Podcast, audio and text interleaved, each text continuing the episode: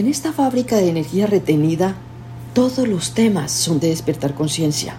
Y por eso es que damos una bienvenida a dejar que la energía fluya. El tema que vamos a tratar hoy es de suma importancia, es el transhumanismo. Muchas personas lo ven como ciencia ficción todavía, otros lo vemos como el desarrollo en el que actualmente nos encontramos con la inteligencia artificial. La igualdad para todos y un mundo equitativo, la propuesta que ofrece hoy el cambio tecnológico para un beneficio común, se ve reflejado en su población, desigualdad y la hambruna en gran porcentaje del mundo. Absoluta amenaza a nuestra seguridad en el entorno global con un mínimo de magnates con el dominio absoluto de la tecnología la inteligencia artificial, la robótica, centros de data, la neurociencia en su máxima época, nueva genética, procesos usados para crear imágenes del cuerpo humano. Todo esto cambia las revoluciones industriales, una transformación de cambios que hoy pone en progreso todas las industrias. Sin embargo, aunque el aumento sustancial en la calidad de vida es evidente, son muchos los futurólogos que comparando con la revolución mecánica, electrónica y digital, no contaban con la cuarta revolución industrial en inteligencia artificial, que cambió las reglas del juego sin medir las consecuencias. Las anteriores eran revoluciones industriales, dicen los expertos, aunque en economía mundial continúan el enfoque en diseños o modelos en beneficio de las nuevas empresas, no obstante, se perciben confundidos por la capacidad de las máquinas en igualar el desempeño humano. Los futurólogos consideran que podría igualar la mente en un tiempo corto. Después de los robots a control remoto, el físico Makio Kaku adelantando en sus predicciones, advierte la capacidad de los robots en tomar sus propias decisiones con mínima ayuda de los humanos. Ahora es un hecho que los algoritmos hacen lo que puede hacer una máquina y las máquinas con los ordenadores lo mismo que puede hacer nuestro cerebro. La capacidad de análisis de nuestro cerebro en la vida cotidiana está siendo reemplazada por sistemas que interrumpe el desarrollo normal del pensamiento.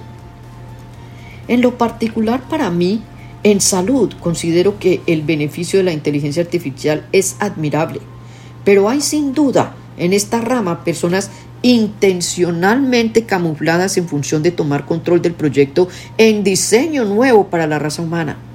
Son personas que suelen aplicar sutileza en la exageración de compasión para llevarse bien y poder entrar con la sugestión inducida de manipulación mental hasta controlar el pensamiento y evitar la creatividad considerada para ellos un don de un grupo selecto más inteligente. Y aquí es donde tenemos que estar abiertos, conscientes, con una mente muy abierta para entender hasta dónde nos quieren llevar. El desarrollo de la máquina inteligente diseñada para resolver temas complejos, comprender conceptos abstractos e interpretar el lenguaje en tiempo real ha servido de trampolín para la imaginación en la superación de la raza y por tanto retomar la filosofía de Julian Huxley propone la importancia que los seres humanos mejoren a través de la ciencia y de la tecnología. Consideró que apenas desarrollamos una mínima fracción de potencial mental. El tema cabe en todos los tiempos, puesto que dentro de los apasionamientos del género humano por la esperanza de vida, el deseo por superar nuestras capacidades físicas, cognitivas y morales hace que se busque una salida hacia la inmortalidad pero con la ayuda de la inteligencia artificial para alterar el ADN, propone adelantarse al proceso natural y espiritual de vida para formar una nueva criatura diferente a la que por siglos pensamos es perfecta. El transhumanismo es un movimiento cultural y político de la era moderna. Aunque había empezado desde antes, en este momento está en el gran apogeo. Irónicamente busca la inmortalidad para una raza superior que puede controlar las masas de personas no aptas para desarrollar su potencial, según las élites del poder adquisitivo. De hecho, hace poco tiempo escuché uno de los seguidores de esta filosofía diciendo lo siguiente, seremos tu soma, tu droga, tus antidepresivos virtuales. Eso es lo que estamos viviendo. Por otro lado, cabe destacar las conferencias del escritor del Club de Davos, Yuval Noah Harari. Tal vez en capítulos anteriores y episodios de podcast he repetido mucho esta conferencia porque me parece impactante para que la gente despierte la conciencia. Vale recordarlo en todo momento para saber en qué nos quieren convertir. En sus argumentos de reingeniería social propone cambiar no solo lo que hacemos, sino lo que pensamos, nuestra voluntad y acciones. Expresa lo siguiente. A ese diseño de inteligencia creado por un Dios que se cree más allá de las nubes, tiene que ser reemplazado por el diseño inteligente de nuestra nube de Microsoft. El libre albedrío tiene que desaparecer porque tenemos gente más inteligente que decide por las necesidades de las masas, un régimen de vigilancia total para que usted no se equivoque. A pesar de ver las realidades insólitas como en este caso, resultados de esta ideología, la controversia es permanente en nuestra sociedad.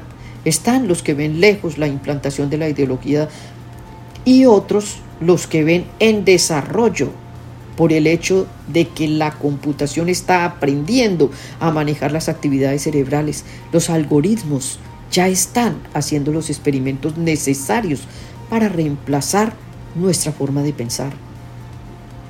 De todos modos, la ciencia ficción que se vive en la idea de transformación, queriendo trascender los límites biológicos cognitivos en busca de la superioridad del hombre, bien sea real o no, es un rechazo a la criatura humana. El daño es evidente.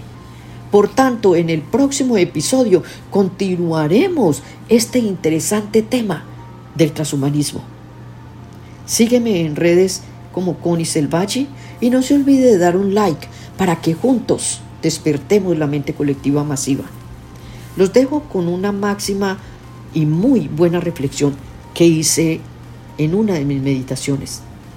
El problema de la humanidad en la cuarta revolución es no poder ver la luz para poder actuar, porque todo está oculto detrás de la información y nos venimos moviendo por emociones tocadas desde el exterior como robot con conciencia ficticia.